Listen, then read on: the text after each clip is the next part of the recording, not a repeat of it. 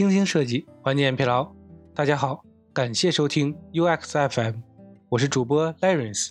你可以在微信公众号中搜索 UXFM，关注我们的最新动态。今天为大家分享一篇来自于京东设计的文章：如何做运营活动数据分析？什么是好的运营活动？怎么样呢才算是一个好的运营活动呢？活动目标达成且达成目标投入的成本是合适的，即投入产出比高，则可以啊给出结论，这是一个好的活动。一判断目标是否达成，所有数据分析的开始啊，都是有某一目标的。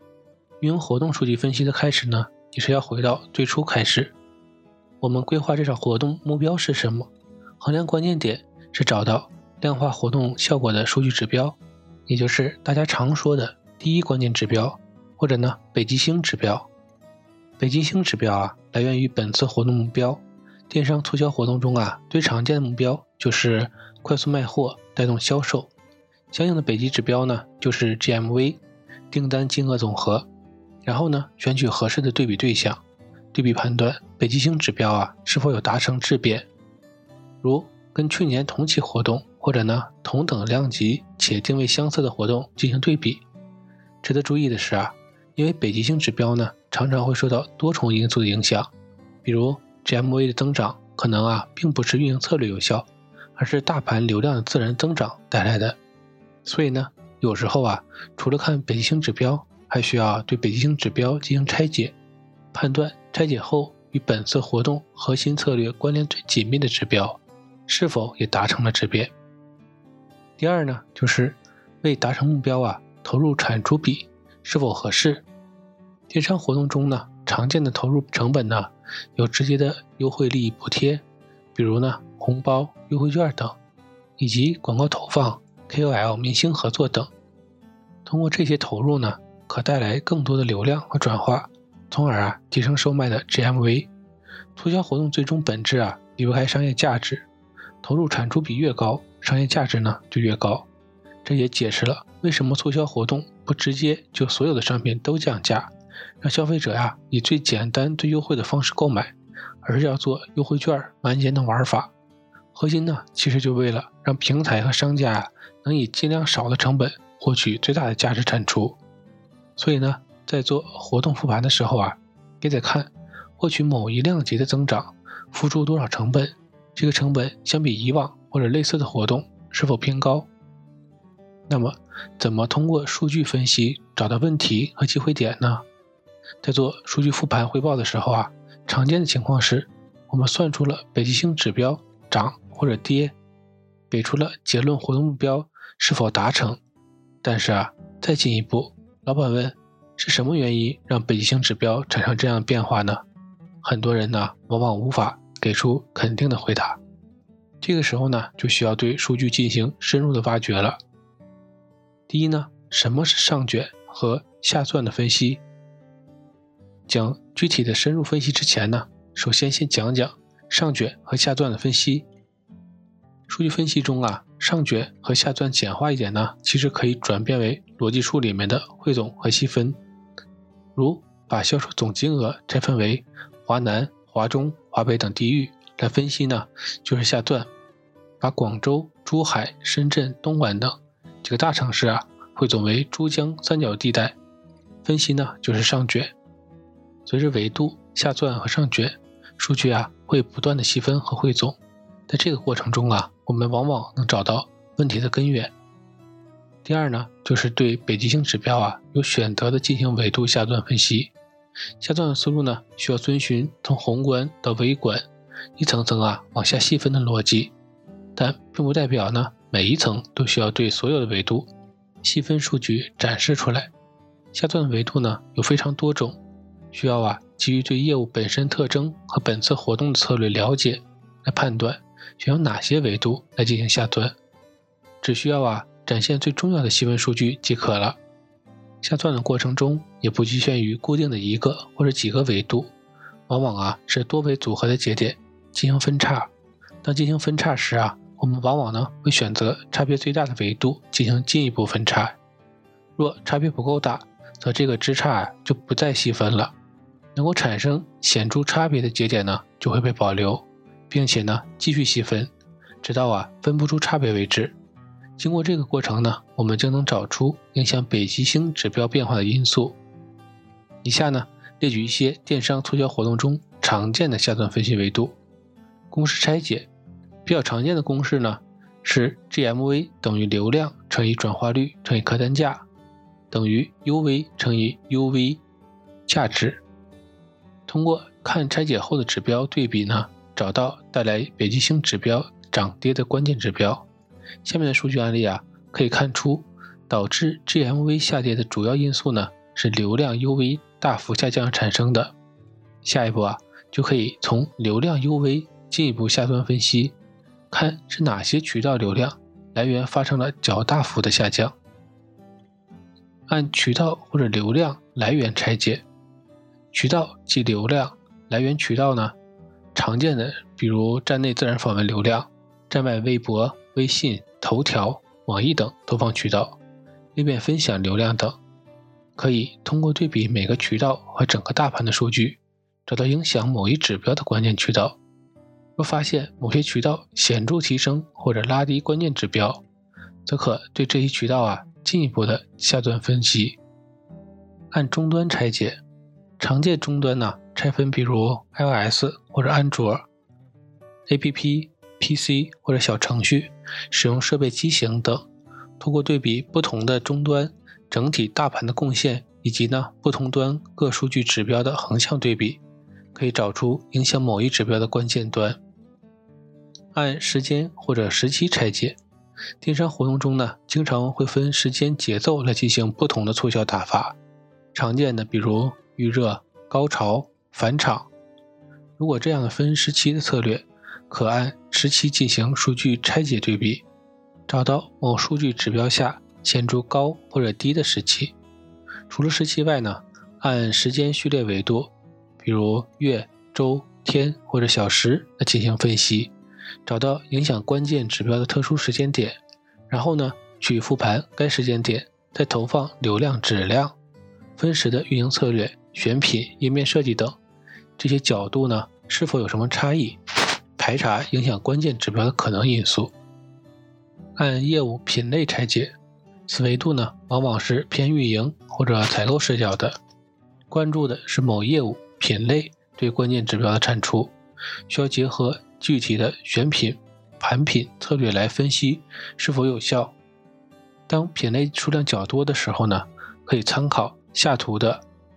帕累托模型来观测数据，观测的主要点为结合各品类的盘品量级和曝光量，判断该品类啊是否带来相应的售卖产出。若偏低或者偏高啊，都值得特别关注。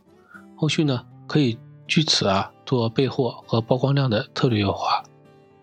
按功能模块拆解，此维度跟页面设计关联性最强。涉及到页面内容框架的安排与具体每个功能模块功能和信息的呈现，可以围绕北极星指标或者其拆解的指标，观察各个模块对指标的贡献情况。对于位置靠前曝光量大，但是贡献量低的，以及呢位置靠后但贡献相对高的，可以特别关注，进一步的挖掘原因。按用户人群拆解，常规的人群呢？分类有按人口学信息分类的，比如呢性别、年龄、婚姻、所在地以及呢新老用户等。值得特别关注的是啊，有些活动呢会进行更精细化的细分用户分群运营，如按照银发族、Z 时代、小镇青年等具有特殊特征的人群做差异化的策略。具体啊要选哪一种人群维度来进行下钻。首先呢，参考因素啊是活动策略里有没有针对这个维度进行差异化的运营。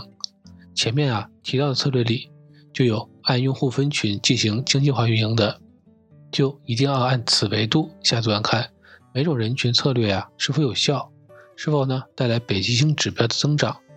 其次啊，该维度下的人群数据差异是否足够大，我们后续啊是否有资源在此维度进行发力，如。某活动中，女性用户啊占比明显高，但是呢，贡献的 GMV 却显著低，我们呢就可以尝试对女性用户啊进行进一步下端分析，判断我们是否能利用现有的资源进行提升女性人群的售卖转化。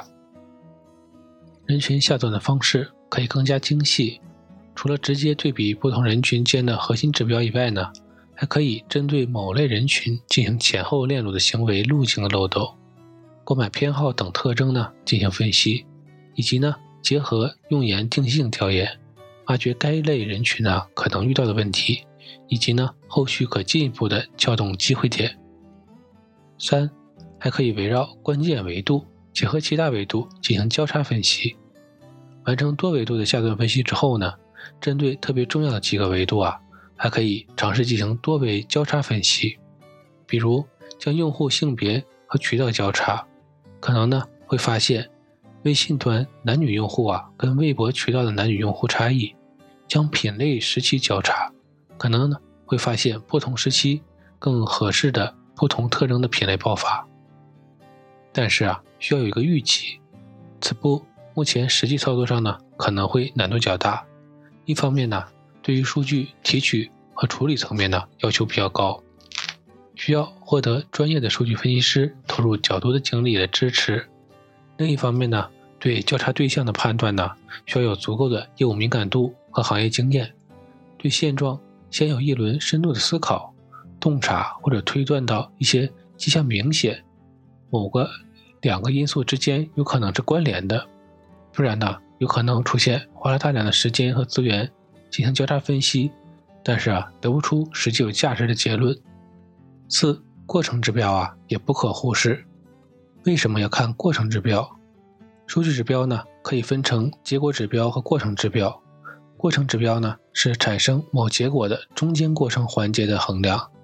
结果指标往往啊，从活动的商业目标中来，用衡量有没有达到商业目标，更多的是在某个阶段结束之后进行数据复盘用。比如促销活动中，销售额、订单量是结果指标。带来这些订单量一层层的访问流量、点击量、加购量、支付成功量是过程指标，但在日常的数据追踪中呢，更有价值的事情啊是根据当前的数据情况及时做出调整，以保证结果指标达到预期。这个时候呢，过程指标啊就更重要了，因为结果指标只能是结果，但是呢，过程指标可以追踪到细化的问题环节。知道该环节如何优化，带来结果指标的提升。那么，怎么找到过程指标呢？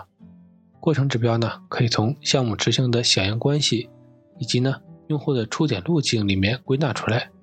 比如呢，在一场大促活动中，会涉及到呢活动界面的规划、产销盘品、市场宣传投放、用户了解活动到下单支付、物流配送、客服服务等诸多环节。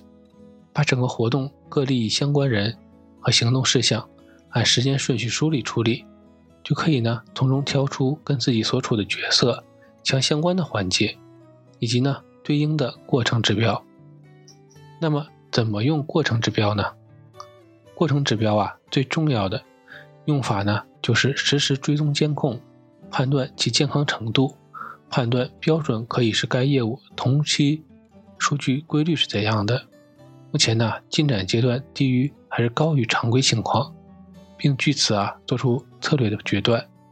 例如呢，以往六幺八呈现的归路是六月一号凌晨呢有一波流量爆发，但是呢本次爆发不明显，就要排查本次的各方渠道投放是否正常，是否需要及时加大预算投入。五，对细化的具体策略做验证，这个步骤啊是每个数据分析都必不可少的环节。相对来说呢，更简单直接一点。主要的思路啊，可以参考之前的数据系列文章中介绍过的 OSM 目标策略验证模型。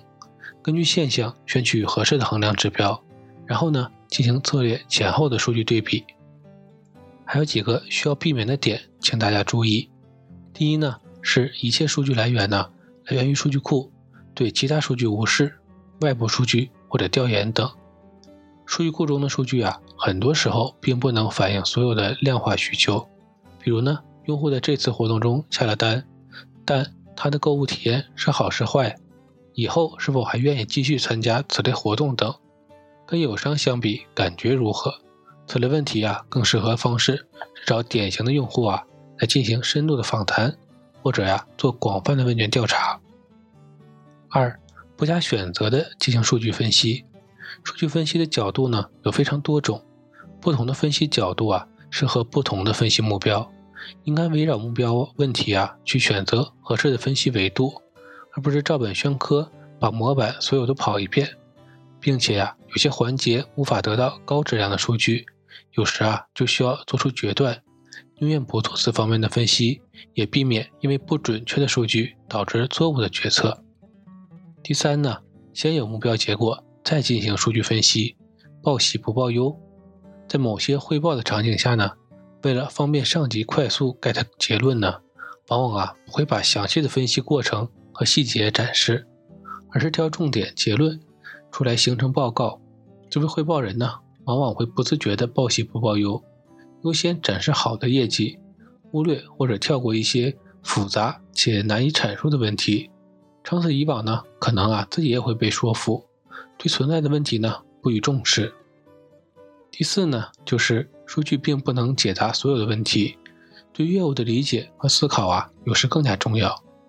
在绝大多数的数据分析场景下呢，KPI 数据啊，往往是所有人关注的重中之重。一旦出现下降，就会通过维度的不断下钻，定位数据环节出现问题。这时候呢，从 KPI 的视角来考虑，就会去思考怎么去解决问题环节。让 KPI 提升，然后啊，工作就到此结束了。这种模式带来的弊端呢，会让人过于迷信数据在思考上偷懒，做的都是亡羊补牢，而不是未雨绸缪的事情。有些时候呢，数据背后的问题啊，并不能单纯的靠现状的数值来解释，而需要人跳出现状，看行业的发展，研究市场动向，理解用户的心理来洞察。所以，看数据之外呢？每个人都需要留有思考、探索业务本质问题的时间。今天的内容就到这里了，让我们期待下期的精彩内容。你可以在播客的文稿中找到我们的联系方式，欢迎给我们投稿或者提出建议，让我们一起把节目做得更好。